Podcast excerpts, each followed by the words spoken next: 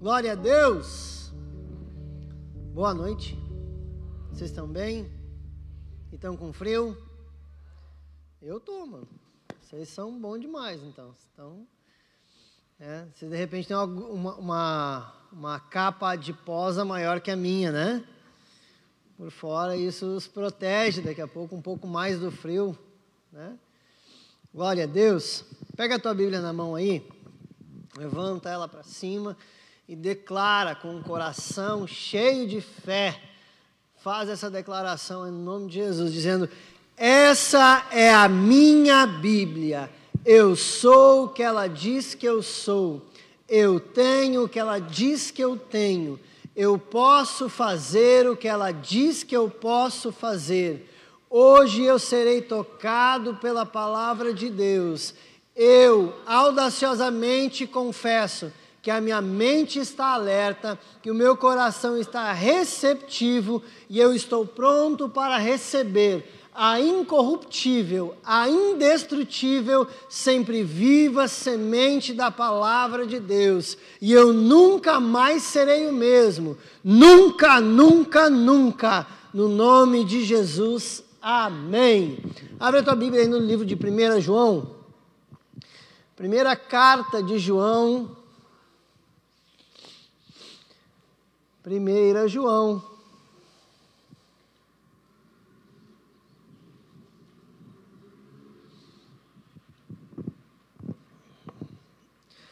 Versículo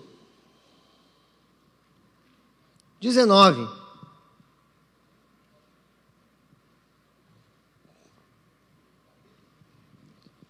João capítulo 4, verso 19.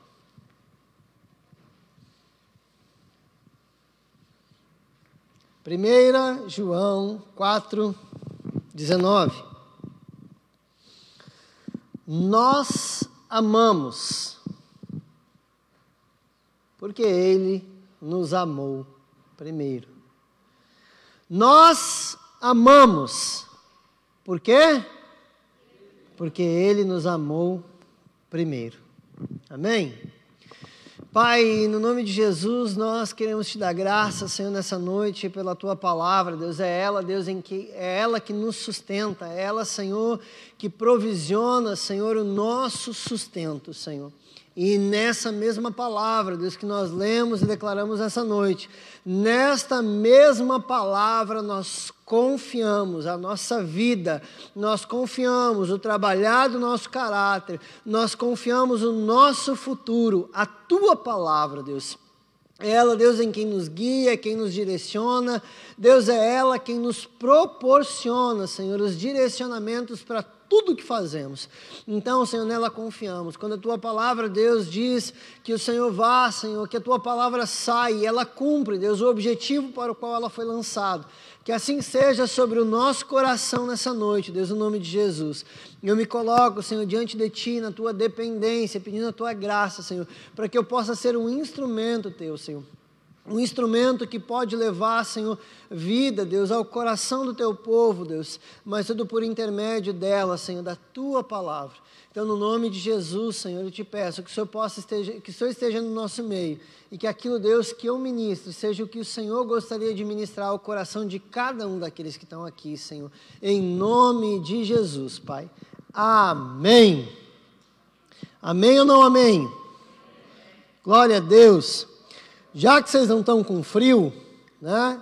Não dá para nós ficar, a pregação é um pouco longa, eu acredito que até umas 10 e meia, 11 horas, estamos prontos. Tudo bem, pastor David? Certo não? O pessoal não está com frio, né? Então, é que nem aula do carisma no sábado de manhã, cara. Pois que a gente dá aula no carisma sábado de manhã, são 4 horas e 40 de aula no sábado. A gente não sabe mais falar meia hora. A gente tem quatro horas para falar no sábado, como é que a gente vai falar meia hora agora e dizer tudo que a gente tem para dizer? A gente tem muita coisa para dizer. São 66 livros que a gente tem para ensinar. São verdades inefáveis, incontáveis e tão maravilhosas que a gente precisa comunicar. Mas vou tentar me ater apenas àquilo que eu gostaria de falar nessa noite, que nós estamos falando sobre os, o, o, primeiro amor, né? Na, na, na, no ensinamento a respeito da conferência, nós estamos lançando base. A terça-feira está lançando base para aquilo que vai acontecer na conferência. Conferência do Espírito Santo, em que tem o tema Eterno Primeiro Amor.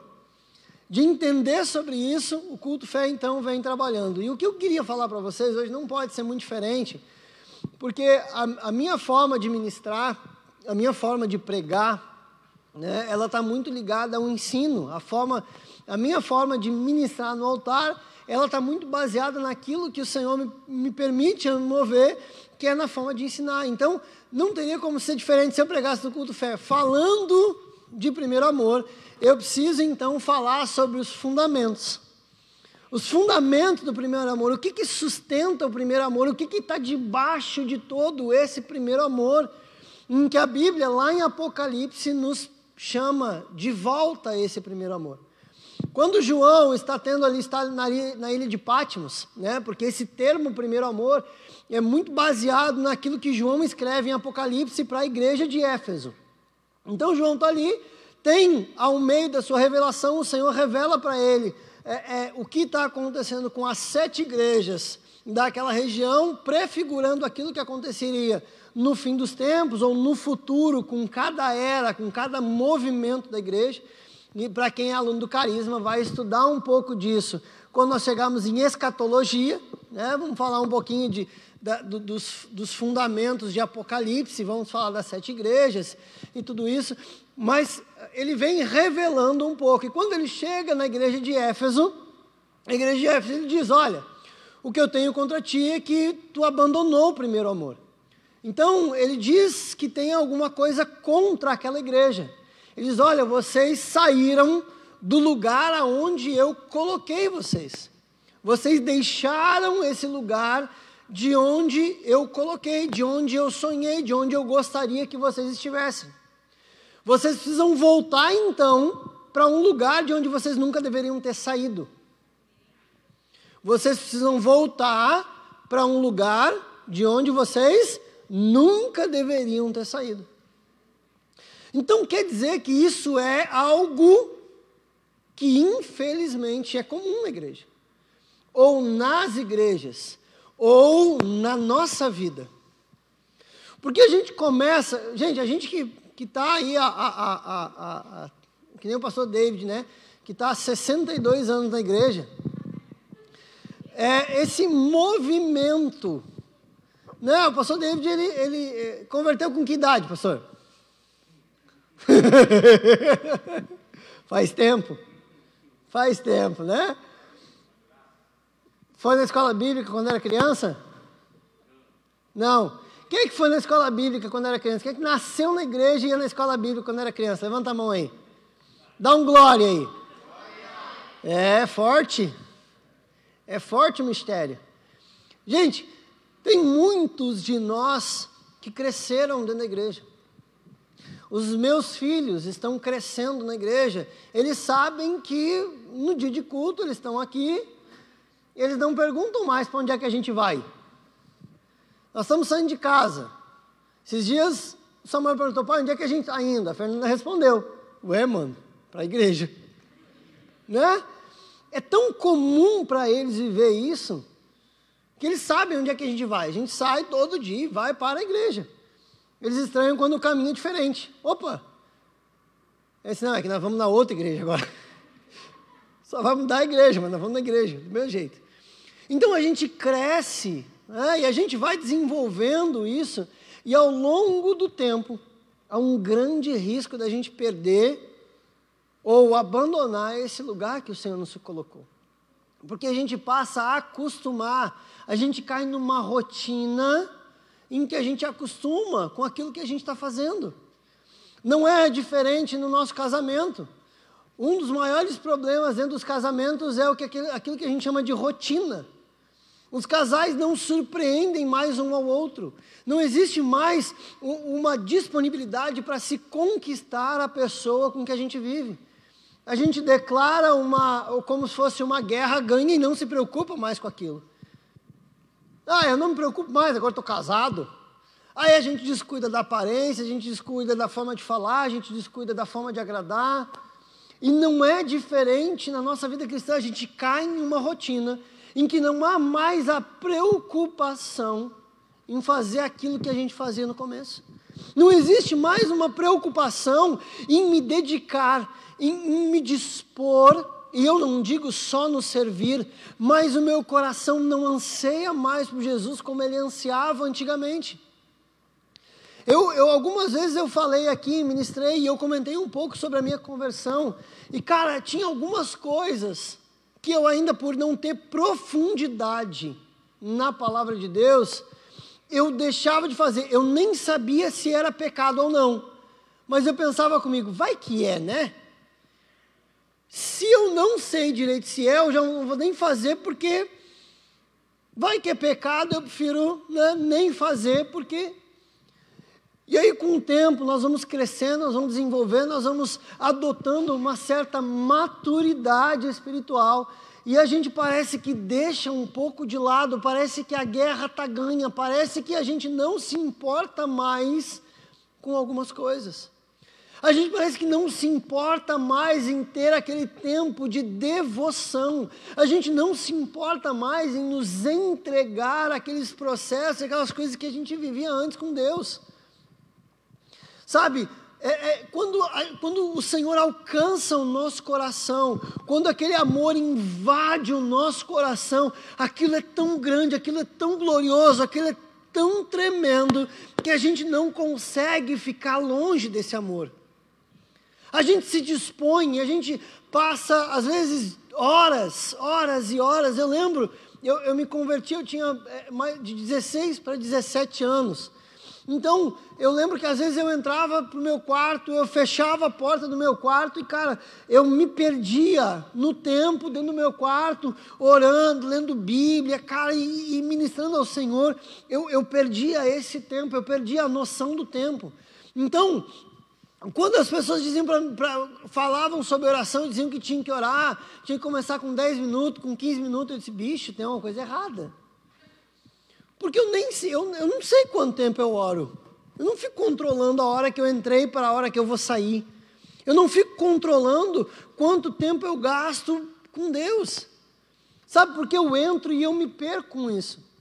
Só que ao longo do tempo, a, a, a vida e as demandas vão tomando tanta conta, tão, tão, vão, vão nos tomando tanto tempo, que a gente cai nessa rotina. E a gente não tem mais esse prazer de nos dedicar àquilo que antes nos incendiava.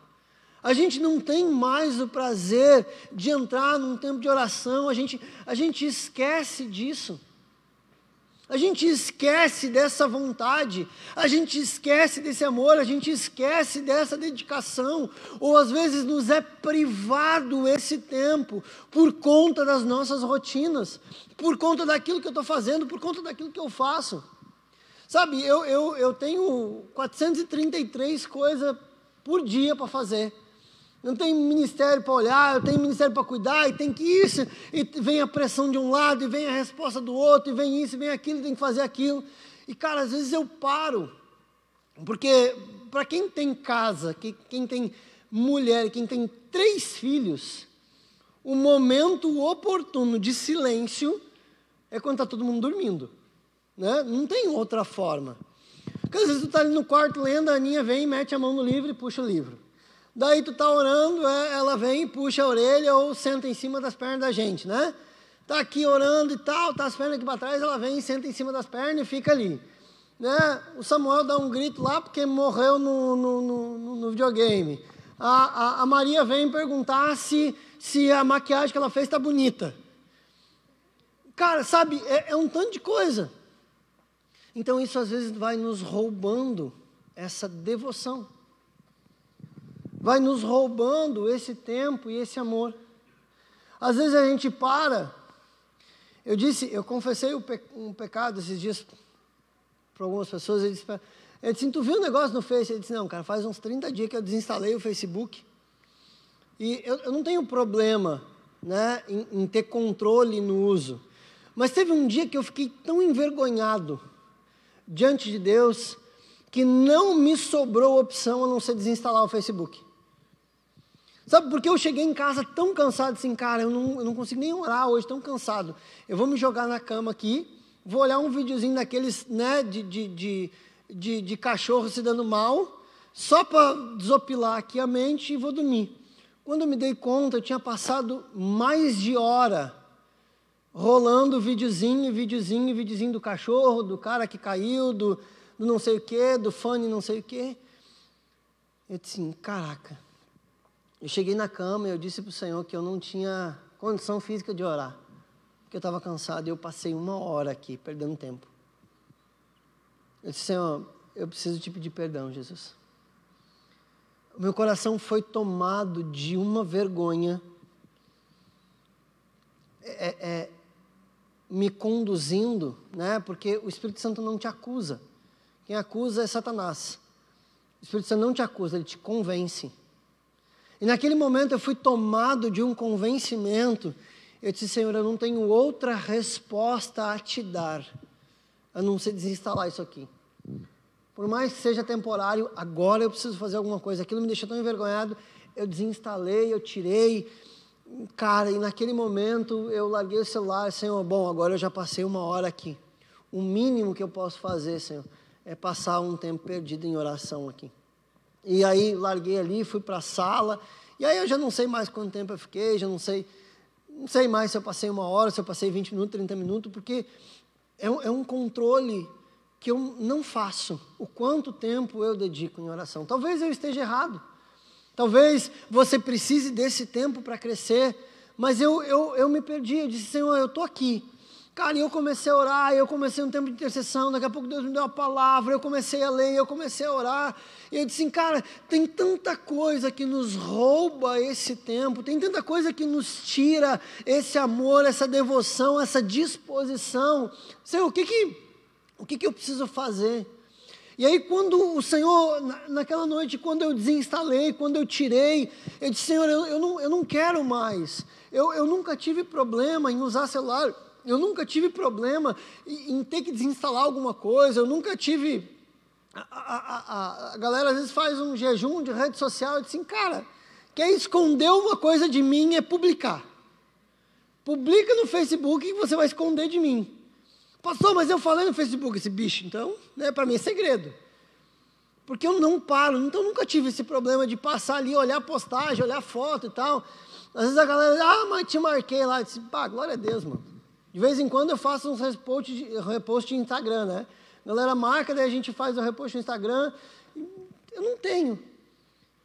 Mas naquele momento eu vi que eu precisava melhorar algumas práticas que estavam me tirando, e aquilo que te tira é porque não está bem fundamentado. Quando essas colunas aqui se elas se abalarem, se aparecer uma rachadura na parede, se aparecer um problema no telhado, o telhado se mexeu, o telhado afastou, o problema está onde aquilo tudo é fundamentado. O problema está lá embaixo, não está em cima. A rachadura aparece em cima, mas o problema está lá embaixo. O problema está no fundamento daquilo que eu estou fazendo. O problema está no fundamento daquilo que eu estou me dispondo. O, o problema está no fundamento. E aí eu comecei a pensar sobre, Senhor, Onde é que está, Senhor? Como é que eu posso entender? Como é que eu posso mudar esse respeito para não me perder mais nesse processo? Como é que eu posso é, é, olhar para isso?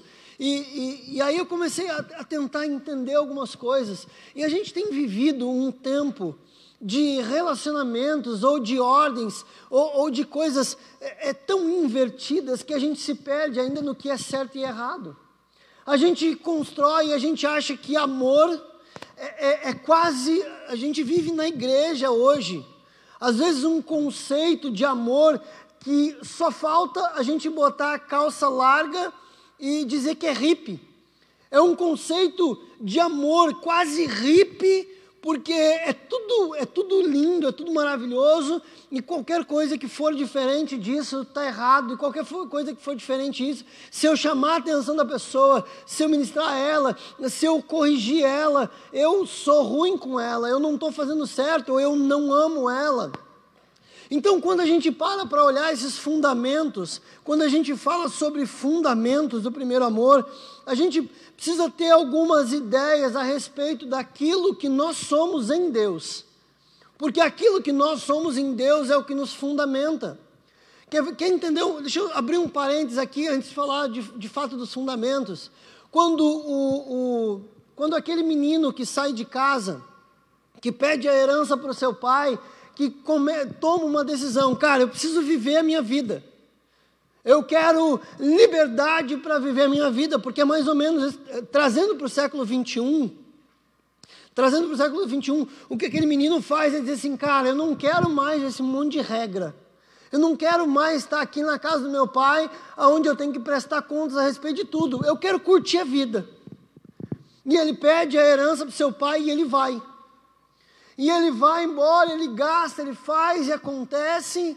E quando ele volta, ele volta com a sua identidade errada. Ele tem um problema, o problema daquele menino é um problema de identidade.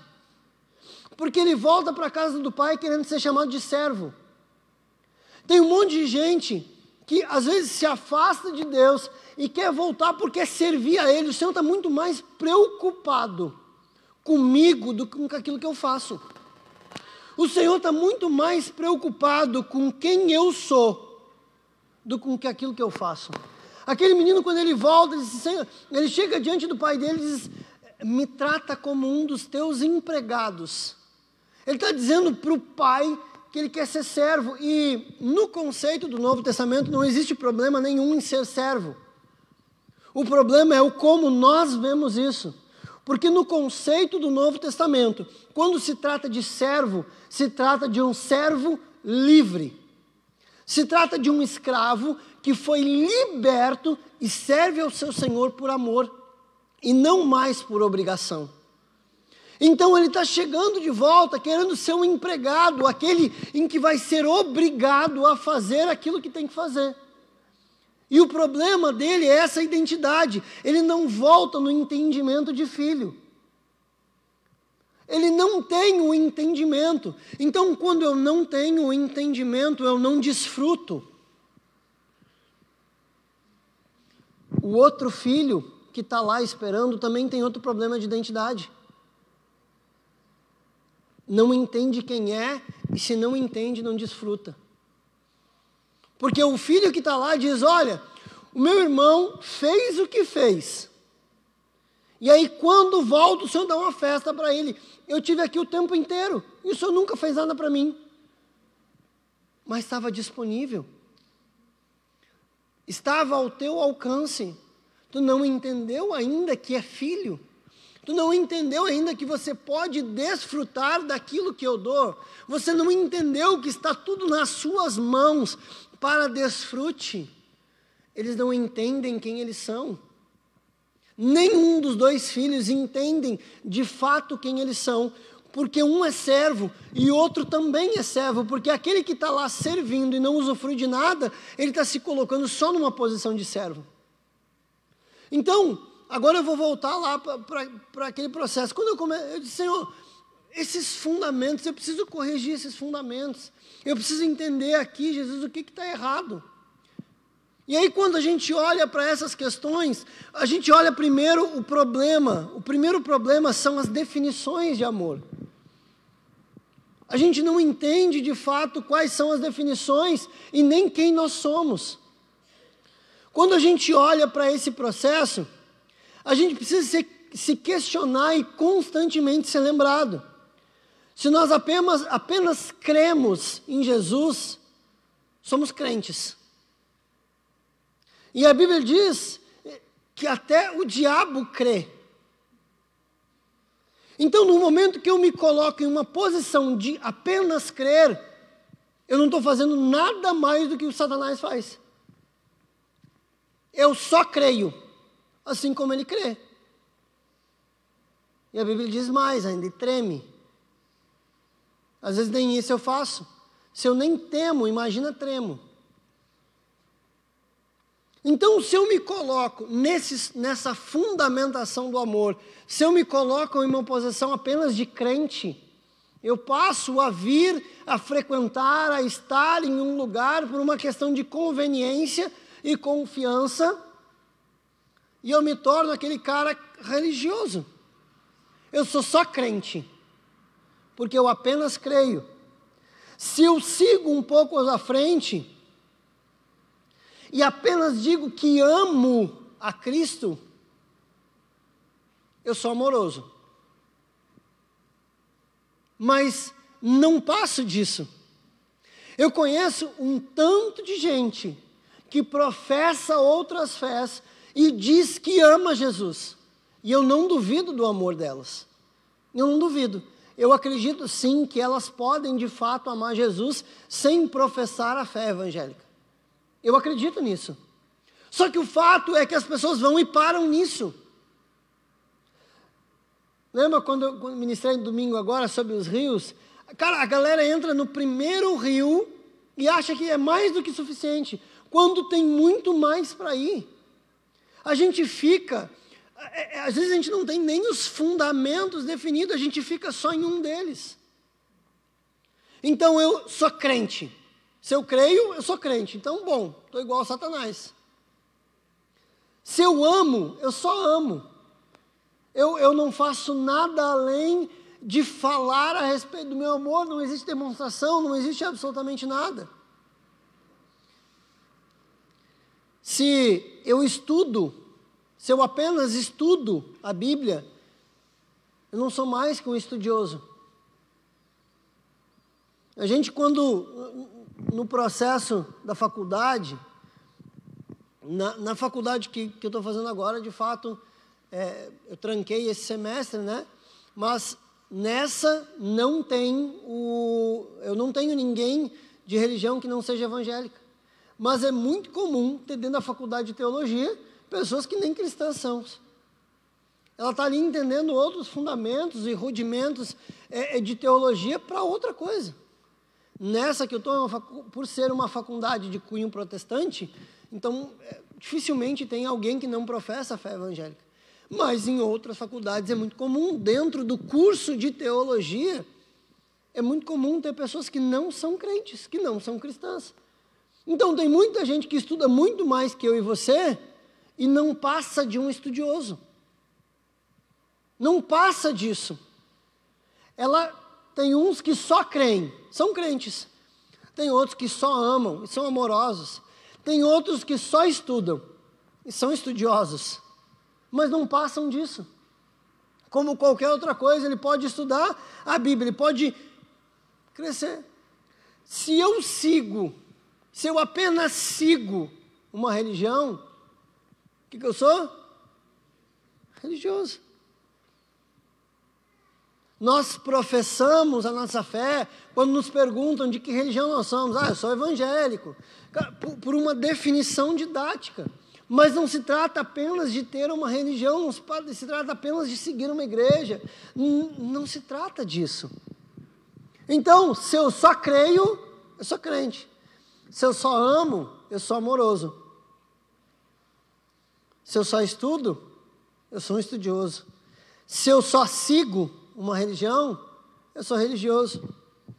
Mas agora, quando a gente começa a juntar tudo isso, quando a gente começa a trazer esses fundamentos, porque estes sim são fundamentos importantes, só que eles são insuficientes sozinhos.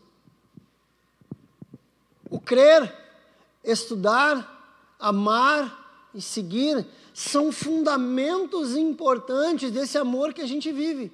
Só que eles sozinhos são insuficientes. E quando a Bíblia começa esse processo lá em Atos, os discípulos lá em Antioquia são chamados de cristãos. E quando eles são chamados de cristãos, ou daquele que pertence a Cristo, ou ainda em algumas versões, em alguns momentos, eles são chamados de pequenos cristos, eles entendem então que algumas dessas coisas sozinhas são insuficientes, e todo, mas todas elas formam um fundamento sólido para sustentar aquilo que a gente chama de amor. Porque o amor, conforme 2 Coríntios 13, tem um tanto de coisa que faz e que espera, até porque a Bíblia diz que o amor tudo crê, tudo espera e tudo suporta. Se ele crê, espera e suporta, ele precisa de fundamentação básica, porque senão a gente abandona ele, a gente cai, a gente vai ruir.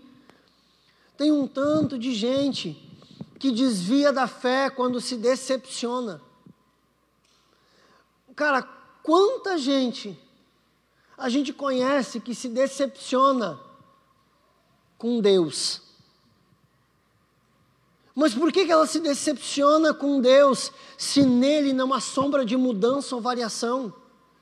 Se eu sei o que eu posso esperar dele, ele não muda. Hebreus 13, 8 diz que ele é o mesmo ontem, hoje e será eternamente. Se ele é absolutamente o mesmo, por que, que eu me decepciono com alguém que eu sei qual vai ser a atitude?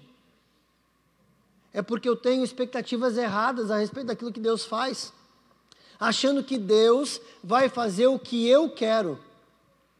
E por mais que Deus seja pessoal e se importe comigo, Deus não vai me amar fazendo o que eu quero. Sabe o que, que é isso? Isso é mimar.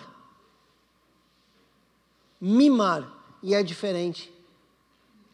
Quando a gente vê pai e mãe que produzem filhos mimados, eles produzem filhos que não têm limite algum. Esses fundamentos da fé, ou melhor, os fundamentos do amor, os fundamentos desse primeiro amor, são baseados naquilo que eu vivo, na, no entendimento de saber que eu vivo tudo que eu vivo, porque Ele me amou primeiro. Se eu vivo isso, se eu vivo aquilo, se eu vivo aquele outro, se eu vivo a vitória ou se eu vivo a decepção, eu vivo com base no amor de Deus. Às vezes eu sou decepcionado e Deus não deixa de ser Deus por isso. Deus não deixa de me amar por isso, porque Ele declarou que Ele me amou muito antes de qualquer outra coisa. Ele me ama antes mesmo de eu conhecê-lo.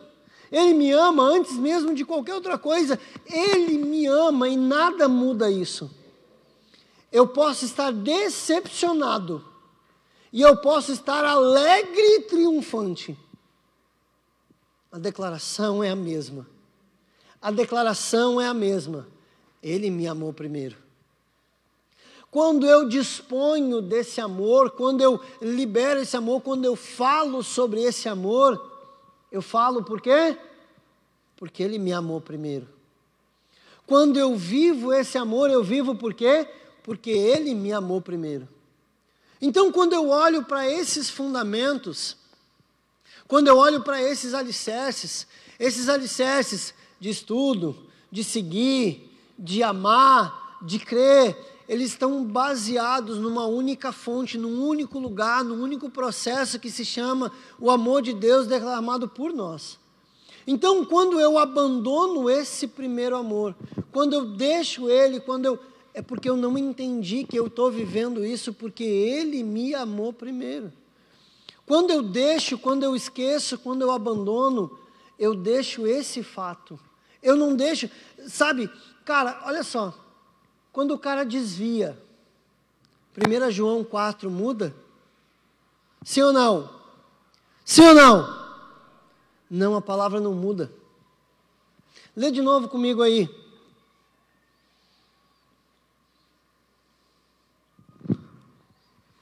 Eu vou ler o 18. Vou voltar um pouquinho.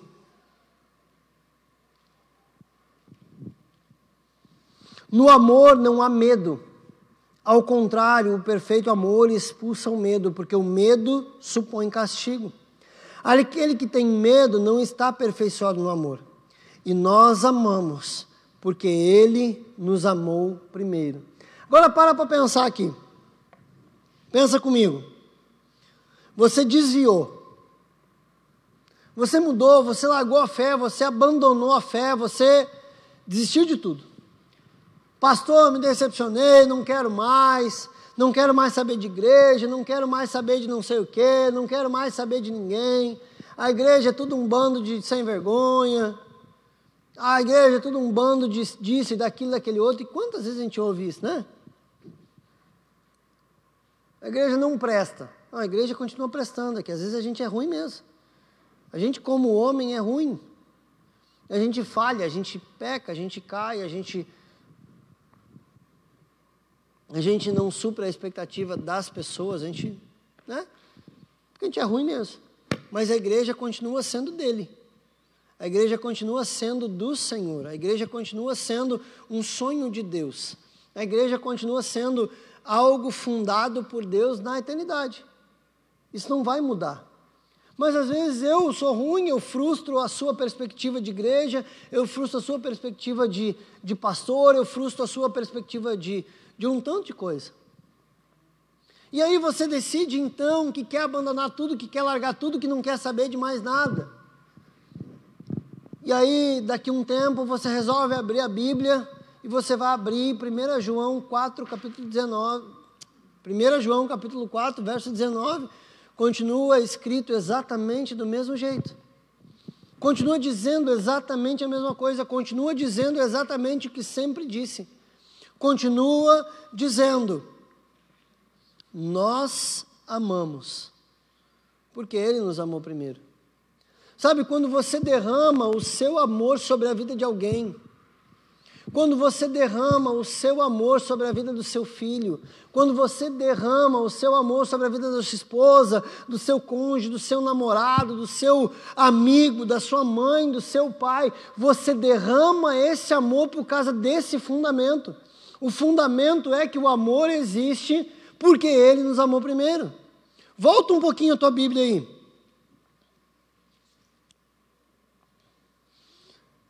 No mesmo capítulo, no mesmo livro e mesmo capítulo. Quando você volta um pouquinho, a Bíblia diz no versículo 8, dizendo: Quem não ama, não conhece a Deus, porque Deus é.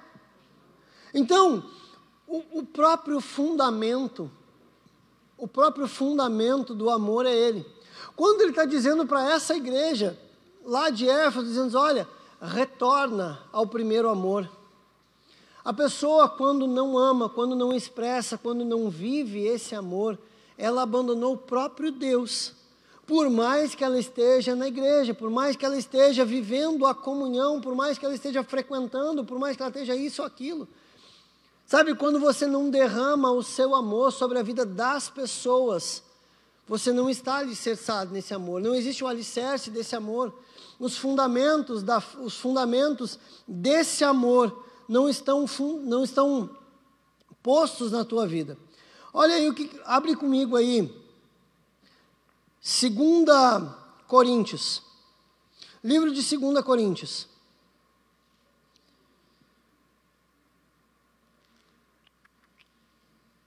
Capítulo 2.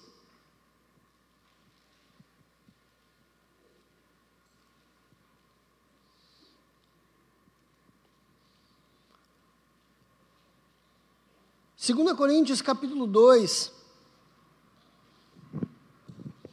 Agora vou terminar aqui fazendo vocês entender um pouquinho mais do que João fala lá. Versículo 7 diz assim: Agora, ao contrário, vocês devem perdoar-lhe e consolá-lo, para que ele não seja dominado por excessiva tristeza. Portanto, eu recomendo que afirmem Portanto, eu recomendo que reafirmem o amor que tem por ele. Pastor, o que quer dizer isso? Volta lá, quando a gente volta para 1 João, nós vamos ver 1 João capítulo 4 falando sobre esse amor derramado entre as pessoas. Em 2 Coríntios, quando ele fala aqui, ele está dizendo do processo de exortação, o processo de correção, o processo de mudança. Então, quando, gente, quando eu comecei lá falando para vocês sobre esse fundamento, sobre essa fundamentação. A fundamentação do amor é derramado sobre a minha vida e eu derramo sobre a vida das pessoas. Lá em, lá em, em Apocalipse, quando ele fala sobre retornem ao primeiro amor. A igreja de Éfeso tinha abandonado o primeiro amor, ela tinha abandonado o amor entre as pessoas, o amor que havia sido derramado entre as pessoas. Quando a gente olha Ainda para 1 João, se você continuar lendo, volta lá agora. 1 João capítulo 4, Verso 8, que vocês leram. Assim, quem não ama não conhece a Deus, porque Deus é amor. Foi assim que Deus manifestou o seu amor entre nós. Enviou o seu Filho unigênito ao mundo para que, dele, para que pudéssemos viver por meio dele. Nisto consiste o amor. Não em que tenhamos amado a Deus, mas que ele nos amou. Enviou seu Filho como propiciação pelos, propiciação pelos nossos pecados. Amados, visto que Deus nos amou, nós também devemos amar uns aos outros. Ninguém jamais viu a Deus. Se amarmos uns aos outros, Deus permanece em nós. O seu amor está aperfeiçoado em nós. Sabemos que permanecemos nele e ele em nós, porque ele nos deu o seu Espírito. Vimos e testemunhamos que o Pai enviou o seu Filho para ser o Salvador do mundo. Se alguém confessa publicamente que Jesus é o Filho de Deus, Deus permanece nele e ele em Deus. Assim conhecemos o amor que Deus tem por nós e confiamos nesse amor. Deus é amor. Todo aquele que permanece no amor, permanece Deus e Deus nele. Dessa forma, o amor está aperfeiçoado entre nós, para que no dia do juízo tenhamos confiança, porque neste mundo somos como ele. Não há amor, não há no amor não há medo. Ao contrário, o perfeito amor expulsa todo o medo, porque o medo supõe o castigo, e aquele que tem medo não está aperfeiçoado no amor. Nós amamos porque ele nos amou. Primeiro, se alguém afirmar eu amo a Deus, mas odiar o seu irmão é mentiroso. Por, pois quem não ama seu irmão, a quem vê, não pode amar a Deus que não vê ele nos deu este mandamento: quem ama a Deus, ama também o seu irmão. Quando a gente fala então desses fundamentos do primeiro amor, quando a gente fala desses fundamentos de amar, a gente está falando em repetir aquilo que Deus fez conosco. O que, que Deus fez? Entregou o que Ele tinha mais de mais precioso em prol de outros. Ele entrega o Filho para morrer por mim. Então, quando nós lançamos mão nesses fundamentos do amor, eu preciso entender que a fundamentação de todo o amor é considerar as outras pessoas mais importantes do que a mim mesmo. Quando eu lanço mão desse, dessa fundamentação do amor, eu chego no versículo 21 que diz: Ele nos deu este mandamento: quem ama a Deus, ama também o seu irmão. Quando a gente olha para a fundamentação, a fundamentação do amor, o fundamento de ter esse amor derramado sobre nós, é derramar esse amor sobre as outras pessoas.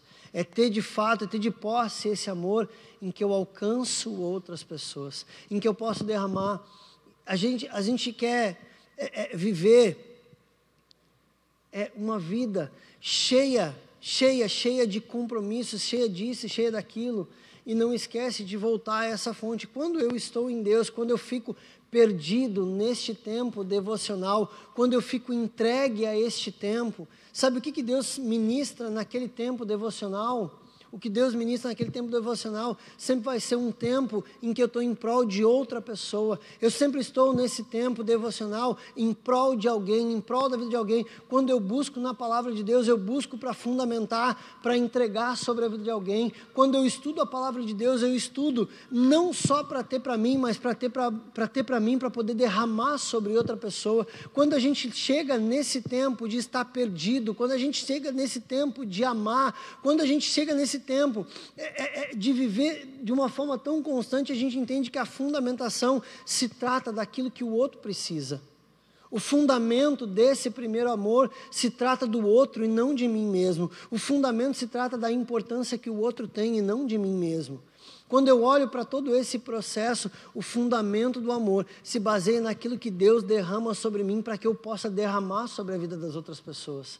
A fundamentação do amor é receber o que Deus tem para mim para que eu possa dar. A fundamentação do, desse primeiro amor é daquilo que Deus derrama sobre mim para que eu possa compartilhar com você. A fundamentação desse primeiro amor, porque lá quando a gente está, a gente está preocupado, o Senhor está derramando sobre a nossa vida, nós estamos cheios de graça, cheios de amor, e a gente quer ganhar todo mundo, a gente quer falar do amor de Deus para todo mundo, a gente quer ministrar sobre todo mundo, a gente quer entregar para todo mundo, a gente quer que todo mundo converta, a gente quer que todo mundo faça alguma coisa, que todo mundo mude, que todo mundo venha na igreja. A gente quer que todo mundo nos acompanhe naquilo que nós estamos vivendo. A gente quer que todo mundo nos acompanhe naquilo que nós estamos recebendo de Deus. Então a fundamentação, a fundamentação de todo esse processo, daquilo que eu recebo, que é, que é, que é um, um, um, um, E, é porque eu não tomei água ainda. Que é um. Ó, vai liberar. Que é um deslumbre de quando o primeiro amor se esfria, é quando o outro não importa mais.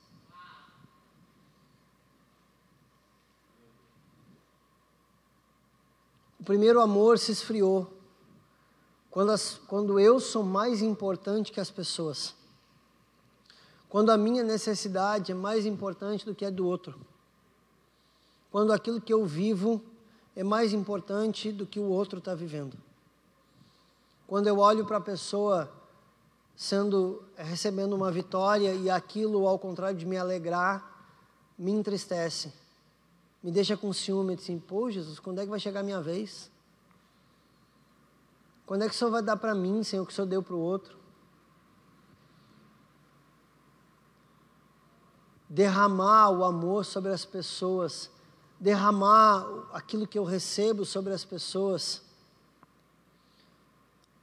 Isso é fundamentação de amor. O Evangelho tem alguns aspectos práticos. E às vezes eu não consigo nem vencer os aspectos práticos para ir para os aspectos espirituais. Eu quero viver o fogo, a intensidade, a revelação, não sei o quê, quando eu não tenho nem a disposição para amar gente. Eu quero viver é, é, é, experiências sobrenaturais e quando eu não tenho nem a disposição para saber se o outro está precisando de alguma coisa. Se eu não me importo nem em saber como é que está a vida do outro. Sabe, a fundamentação, o fundamento do amor é a preocupação com o outro e não consigo mesmo. Às vezes, vem vindo aqui para cima, pastor Gabriel, para nós encerrando. Às vezes, a gente está tão preocupado com o que eu preciso, que eu não me importo nem um pouco com o que o outro precisa. Que fundamento é esse? Ele nos deu esse mandamento. Quem ama a Deus, ame também o seu irmão. Tem algumas coisas tão básicas. A gente está ardendo, queimando em amor por Deus. A gente vem para o culto, a gente é ministrado, a gente chora, a gente grita, a gente roda e profetiza. A gente não está preocupado com o que o outro precisa. Quantas vezes você saiu daqui, você terminou o culto e você ligou para alguém ou mandou mensagem para alguém para derramar no coração daquela pessoa aquilo que você recebeu aqui, aquilo que você foi ministrado aqui?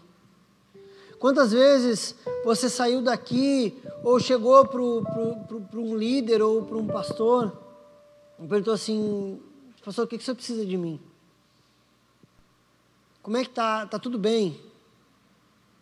E, gente, isso aqui não, não é um desabafo, tá? Fica tranquilo, eu estou bem, tá? Né? Dependendo do jeito que a gente prega, assim, ah, pastor está desabafando. Não, cara, estou bem, graças a Deus, sou, sou pastoreado, sou cuidado também, né? Tá tudo bem lá em casa, graças a Deus, está todo mundo bem, com saúde, graças a Deus por isso. A gente tem comida, fica tranquilo, né? O aluguel do mês está pago, então, pão nosso de cada dia, está tudo, tudo certo.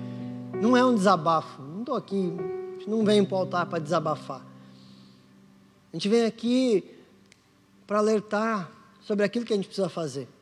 O fundamento do primeiro amor, o fundamento do amor é a preocupação com o outro.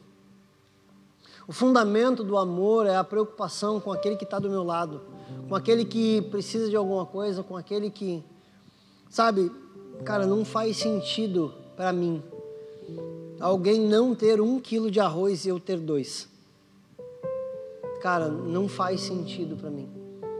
Não faz sentido eu ter duas panelas de feijão e o cara não ter nenhuma. Não faz sentido para mim eu ter dois carros e o outro cara não ter nenhum. Não faz sentido para mim. Não consigo entender. Agora eu vou fazer um desabafo, tá? Agora é desabafo. Vou dizer para você, ora por mim. Cara, porque eu, eu, eu, eu tô louco para abençoar alguém com o meu carro. Tô louco para abençoar alguém com o meu carro. Só que o senhor sabe que eu sou dependente, eu preciso dele. Eu preciso dele para fazer a tua obra. Jesus, manda outro então aí para eu poder. Manda outro aí, Jesus. E agora você vai orar por mim que você quer o carro, né? Você sem vergonha. Tô sabendo disso. Agora a hora para Deus me direcionar para te dar, né? Toca lá, sabe? Cara, porque tem um tanto de gente precisando, louco para fazer mais para Jesus e às vezes fica limitado. Fica limitado porque precisa. Se Jesus manda isso, eu tenho tudo. Só para mandar descarregar uma carreta de carro aí, Jesus. Só para mandar uma cegonheira para cá. E mandar descarregar no pátio.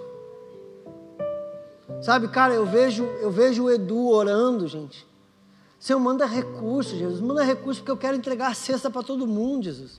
Eu quero ter cesta aqui sobrando, Jesus. Eu não saber o que fazer. De eu ligar para a pessoa, cara, tu já recebeu a cesta do mês, tem teu vizinho que precisa de cesta. Estou mandando mais uma, tu manda para ele. Cara, eu vejo ele orando por isso. O fundamento do amor é a preocupação com aquela pessoa que está do meu lado. O fundamento do amor é o que o outro precisa e não o que eu preciso.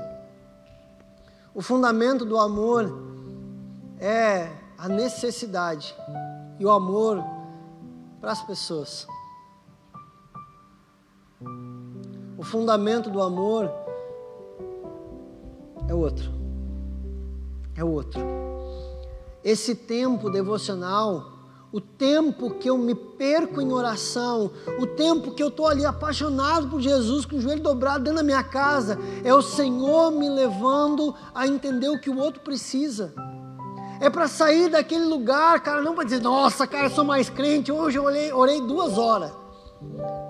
É, pra, é, é, é, quando eu saio dali e digo assim, caraca, gente faltou orar pelo fulano. Aí a gente lembra, a gente está no meio da rua, ah, Jesus tem que abençoar o fulano também, Jesus. Ô oh, Senhor, alcança aquele lá. Jesus lá, ô oh, Jesus, aquela lá, você está quebrando o pau lá na casa deles. Senhor, eu esqueci de orar por eles, abençoa eles lá, Jesus. Aí a gente manda mensagem, aí liga, aí recebe a ligação, ora também. Sabe, o, o tempo que eu me perco no devocional é para me levar a esse fundamento é para me dizer o quanto eu preciso me importar com as pessoas, o quanto a minha própria vida não tem valor nenhum se não for para o outro. O quanto aquilo que eu vivo não tem valor nenhum se não for para a pessoa que está perto de mim, se não for para aquele que está do meu lado, se não for para aquele que precisa, se não for. Cara, o fundamento do amor é o outro. Sabe, é, é, é o que o outro vai receber de mim. Agora, um pouco antes do culto, eu estava conversando com a Karen. Ela faz, ela faz as artes da igreja. E, cara, ela ministrou no meu coração. Ela disse assim: Pastor, não se trata de um card. Se trata do que a pessoa vai ser ministrada por aquela imagem que está lá. Não é escrever e botar uma fotinha, botar um negócio em cima. Não, é o que a pessoa vai receber quando ela olhar para aquilo. Como ela disse, não se trata de matrículas abertas. Se trata de dizer para ela que ela pode viver os dois melhores anos da sua vida, que a vida dela pode mudar quando ela matricular ali, cara. É levar ele a entender isso. É o outro. É o outro. A minha pregação é para o outro. A minha oração é para o outro, a, a, a minha doação é para o outro. Esse é o fundamento do amor. E se eu estou perdido, se eu desinstalo o Facebook, se eu vou ficar perdido em meio à oração, é, cara, é para falar do outro, é para orar pelo outro, para interceder pelo outro. É o outro, o outro é o fundamento do amor. Jesus não veio por ele mesmo.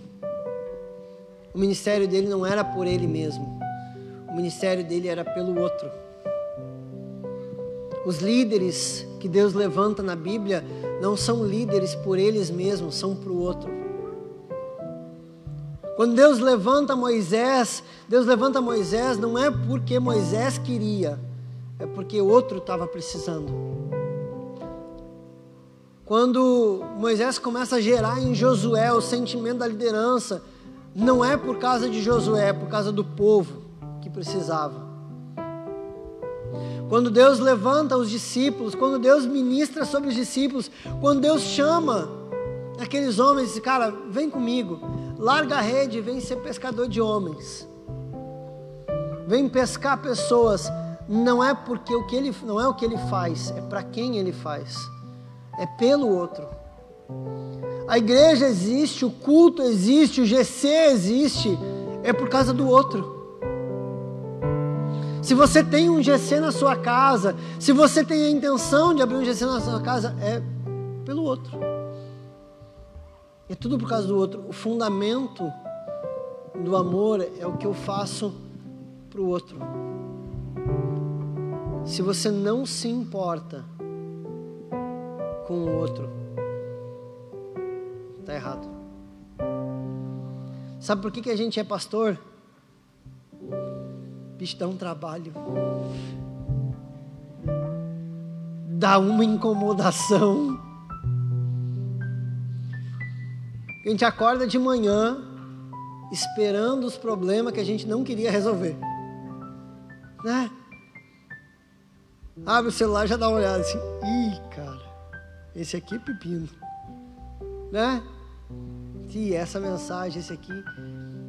Cara, a gente não está ali por causa do status que a gente tem. A gente não está ali por causa da plataforma. A gente não está ali por causa do lugar que a gente ocupa. A gente não está aqui porque está com o microfone na mão. A gente está aqui por causa do outro. A gente é líder de GC, que é outra coisa que dá trabalho demais, né? Não é líder de GC porque a gente quer estar no grupo de líderes, ser chamado de líder. Que a gente está ali por causa do outro. Ah, por que, que a gente gasta horas e horas dentro de uma sala atendendo? É por causa do outro. Porque aquela pessoa vai sair de lá com uma direção de Deus. Porque aquela pessoa vai sair de lá transformada. Porque aquela pessoa. Cara, é por causa do outro não tem nada a ver comigo, não tem nada a ver com o que eu sou, não tem nada a ver com o prefixo que eu carrego. Cara, é o outro. É o outro. Você quer crescer no ministério? Você quer crescer em Deus? Sua preocupação é o outro, não é o seu, não é o que você faz. Você que é aluno do carisma, você faz, aluno, você faz carisma por causa do outro. Para você não falar mais besteira quando as pessoas te perguntarem de Bíblia. Para você saber dar um conselho para ela correto. É o outro. O fundamento desse primeiro amor se chama o outro. Senhor,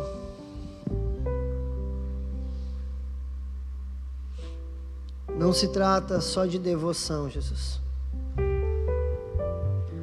Não se trata, Jesus, só de queimar.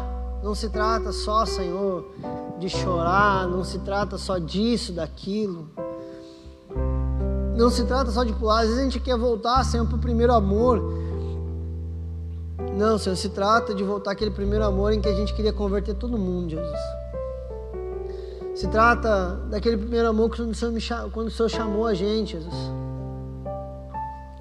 Sabe, Jesus, aquele momento que a gente chorava porque a gente queria pregar para as pessoas na rua, Jesus. Aquele momento que a gente queria ganhar todo mundo, que a gente queria ganhar a família inteira. Ô Senhor, às vezes a gente era até chato.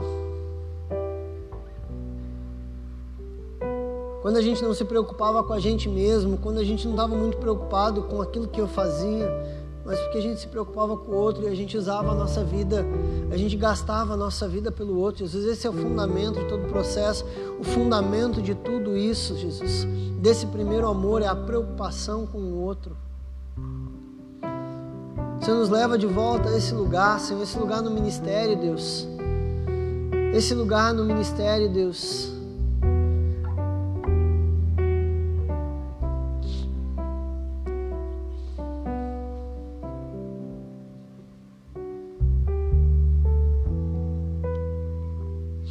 Senhor, e nessa mesma preocupação nós queremos orar, Senhor, nessa noite. Nós queremos orar, Senhor, por aqueles Deus que ainda não te conhecem. Talvez você esteja hoje aqui na igreja e não tenha ainda feito uma confissão pública de fé. Talvez você ainda não tenha feito, não tenha dito para o Senhor, não tenha dito para Jesus: Jesus, eu te recebo como o meu único e suficiente Salvador. Jesus, eu, eu Senhor, eu estou longe dos seus caminhos e eu quero voltar hoje. Essa pregação foi para você entender que o fundamento dessa igreja é se preocupar com você. A nossa preocupação com essa igreja não é a música, não é a boa palestra, não é a luzinha colorida ou um negócio bonito lá no telão. A nossa preocupação é fazer tudo isso para que você encontre Jesus. A nossa preocupação é, é fazer tudo isso para que você seja ministrado por Jesus, para que você, para que esse amor alcance o seu coração. A nossa preocupação é com você. Então eu quero orar com você nessa noite, que talvez ainda não tenha conhecido Jesus, não tenha confessado Jesus. Se você puder ficar de pé junto comigo, todos vocês, para a gente orar nisso e logo depois encerrar. Queria que você fechasse os seus olhos, colocasse a mão sobre o seu coração, se for possível. E nessa oração, todos nós orássemos juntos e você fosse ministrado nessa noite. Ora junto comigo assim, Senhor Jesus. Ora todo mundo junto comigo. Senhor Jesus, nessa noite eu reconheço que o Senhor morreu pelos meus pecados. E eu quero te pedir perdão por cada um deles. Nessa noite eu te recebo como meu único e suficiente Salvador escreve o meu nome no livro da vida. E eu, Jesus, que estava longe, longe dos teus caminhos, arrependido eu volto para a tua casa nessa noite, entendendo que eu sou filho, eu sou teu filho, eu sou, afirme isso eu sou teu filho. Me recebe, Jesus, de volta na tua casa. Deixa eu orar por você. Senhor Jesus, o Senhor ministrou algumas pessoas nessa noite, Deus. Que haja, Senhor, graça e poder, Deus, sendo ministrado. Que essas pessoas sejam tocadas agora no seu coração. E se nesse momento você entende que você fez essa oração pela primeira vez, confessando Jesus como seu único e suficiente Salvador, ou que você estava longe dos caminhos de Jesus e você está retornando, você quer voltar para esse, esse por essa convivência na casa do Pai, junto com uma família que pode te amar. Eu queria que você, onde você está, levantasse uma de suas mãos, que um dos consolidadores vai até aí orar com você. Onde você estiver, pode levantar sua mão, nós não queremos te expor, apenas queremos orar junto com você nessa noite. Queremos abençoar a sua vida, queremos pedir que o Senhor te alcance nessa noite, em nome de Jesus. Levanta a sua mão para nós podermos te ver. Glória a Deus.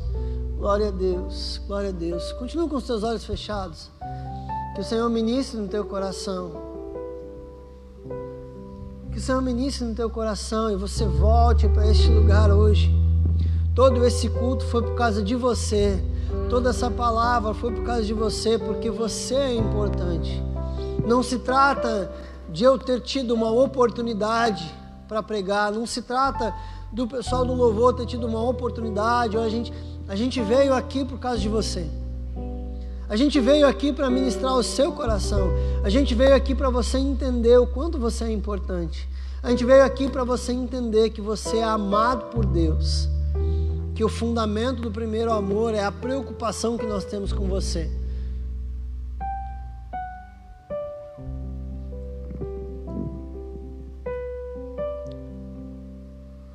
Você pode vir aqui na frente? Pastor Wilson, pode convidar ele para vir aqui que eu quero orar com ele. Todo esse culto, toda a palavra foi para você, meu querido.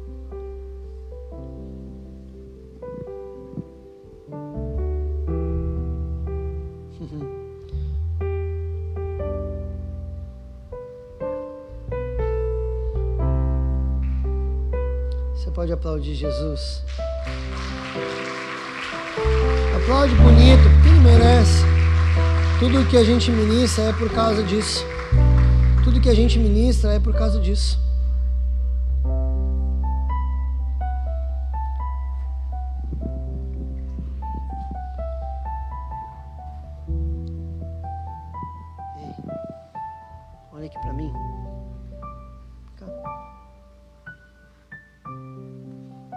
Pode orar aí? Como é que é teu nome? Senhor, eu quero orar, Senhor, nessa noite, pela vida do Leandro.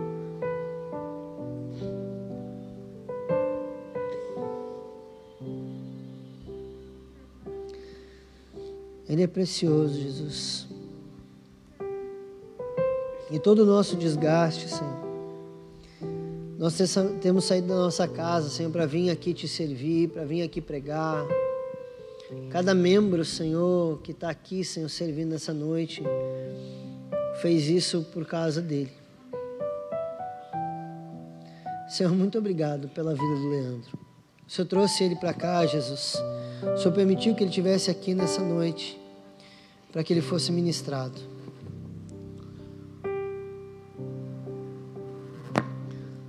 Ei, a Bíblia diz em Isaías, eu quero ler aqui para ti. Serve para você aí, viu?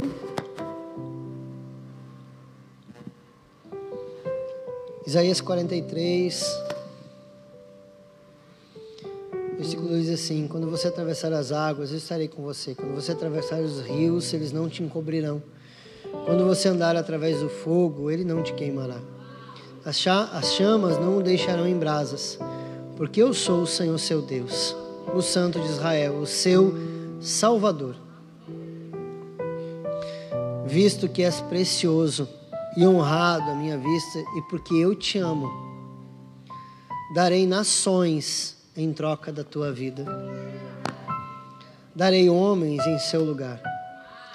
Esses homens, esse homem que foi dado pela tua vida é Jesus. Uma vida. Senhor, cuida do Leandro Deus daqui para frente. Cuida do Leandro daqui para frente. Derrama o teu amor sobre ele, em nome de Jesus. Helena, a gente aprendeu aqui que a gente não anda sozinho. Essa família toda quer te abraçar.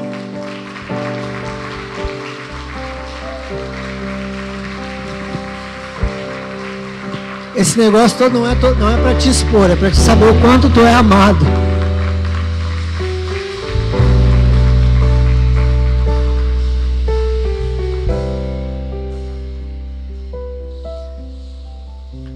Pastor Wilson vai te levar ali atrás, vai conversar contigo, vai orar contigo ali. O outro é mais importante.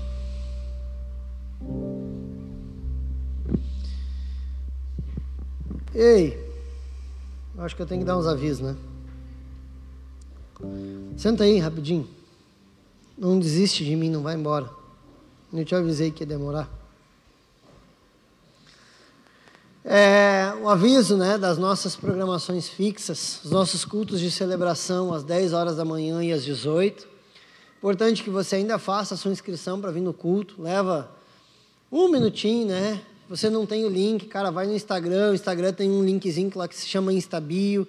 Você vai ali, clica ali, vai ter toda a relação dos nossos cultos. Você escolhe o culto, se inscreve lá. É importante. Então, culto de celebração das 10 e das 18 e o culto fé às 20 horas, né? O culto das 18, das 20 o Legacy presencial e online. Se por algum motivo você não puder vir, na página do Facebook, no YouTube, estão sendo transmitidos nossos cultos lá. Então, celebração às 10, às 18, culto fé, toda terça-feira às 20. No sábado, nós temos o Legacy, né? Sábado à noite, 20 horas, o Legacy. É, os nossos GCs, GCs são os nossos grupos de crescimento, é onde nós onde se dá o pastoreio, onde nós aprendemos, onde nós crescemos. Se você não faz parte de um GC ainda, eu te convido a conhecer. São vários espalhados por Porto Alegre e região metropolitana. Então, nossos GCs normalmente acontecem na quinta e na sexta, nas casas, alguns aqui na igreja. Tem tudo que é lugar aí, cara. Você precisa fazer parte disso, precisa entender de fato como é que a gente se move como igreja. É, no sábado, nós temos o nosso GC Legacy Team, os adolescentes, a partir dos 13 anos, se reúnem todo sábado de tarde aqui para o GC deles. Então, se você é adolescente, tem adolescente em casa, convida ele para vir, né? A galera vai estar tá aí, vai receber ele com muito amor e carinho. Na quinta-feira à noite, nas 19h30, nós temos o nosso GC Kids, que é online. É, é, normalmente nos grupos da igreja a gente manda aí o link do GC Kids, incentive né, a galerinha a participar aí. E agora tem uma programação fixa da igreja também, que é o futebol, todos os sábados, das 16 às 17, né? Ele era na sexta, passou para o sábado agora, então todo sábado, programação fixa das 16 às 17. Às vezes tem churrasco, né? Aquele que não joga bola pode comer, pode ficar assando, né? Para a galera jogar bola. Então também, né? É, precisamos do seu talento como assador ali. Então, todo sábado, das 16 às 17. 29, 30, 31 de julho e 1 de agosto. Ixi. 29, 30 e 31 de julho e 1 de agosto. Conferência do Espírito Santo. Né? É, quinta, sexta, sábado e domingo. Quinta e sexta noite, sábado, tarde e noite. Domingo, manhã e noite. Ok? Quinta, sexta noite, sábado, tarde e noite, domingo, manhã e noite, Conferência do Espírito Santo. Dia 28, eu vou, deixa, eu, deixa eu só trocar a ordem aqui. Dia 2 de agosto, a conferência termina no domingo, dia 1 dia 2 de agosto, engata no test drive. Nem sei se tem o card do test drive aí, mas tem o test drive dia 2 de agosto, segunda-feira. É uma semana de aula completamente gratuita para você conhecer um pouco mais do carisma, para você ver como é que funciona e para você também ser ministrado por essa aula. Não é só para analisar carisma, você pode vir para crescer na aula. Pastor, eu não tenho dinheiro para matricular, vem no test drive também, mano. E deixa Deus fazer um milagre. Teve gente que continuou, não tinha dinheiro no test drive e continuou dois anos cursando carisma sem dinheiro também e deu tudo certo, né? O cara tá aí e tá dando certo, né? Dois anos sem dinheiro e deu tudo certo. Tem gente que formou sem dinheiro, continuou sem dinheiro, igual o test drive, e deu tudo certo, né? Se Deus mandou, Ele vai sustentar, irmão, fica tranquilo. Então, dia 2, dia 4 e dia 7, isso? Dia 2, dia 4 e dia 7 é a semana do test drive. Não tem nem card ainda, porque a gente conseguiu fechar hoje de tarde. Tem uma novidade, né? Que é o carisma semipresencial. Para aquela galera desesperada, que tinha aula, que tinha trabalho, que não podia cursar, porque trabalhava, que não sei o quê. Cara, agora tem carisma semipresencial. A gente fechou todo o processo hoje de tarde, já está divulgando aí pode me procurar no final do culto, vou te dar as informações, vou te instruir. Tem a possibilidade agora de você cursar também. Amém? Não tem nem nada escrito ainda, mas vamos embora. Dia 28 de agosto tem batismo. Você que não é batizado ainda, você pode procurar um membro da consolidação, ele vai te dar orientações. Cara, agora não tem como não achar o povo da, da consolidação. Né? Olha lá atrás, ó. além de ser linda e maravilhosa, ela está de amarelo agora. Né?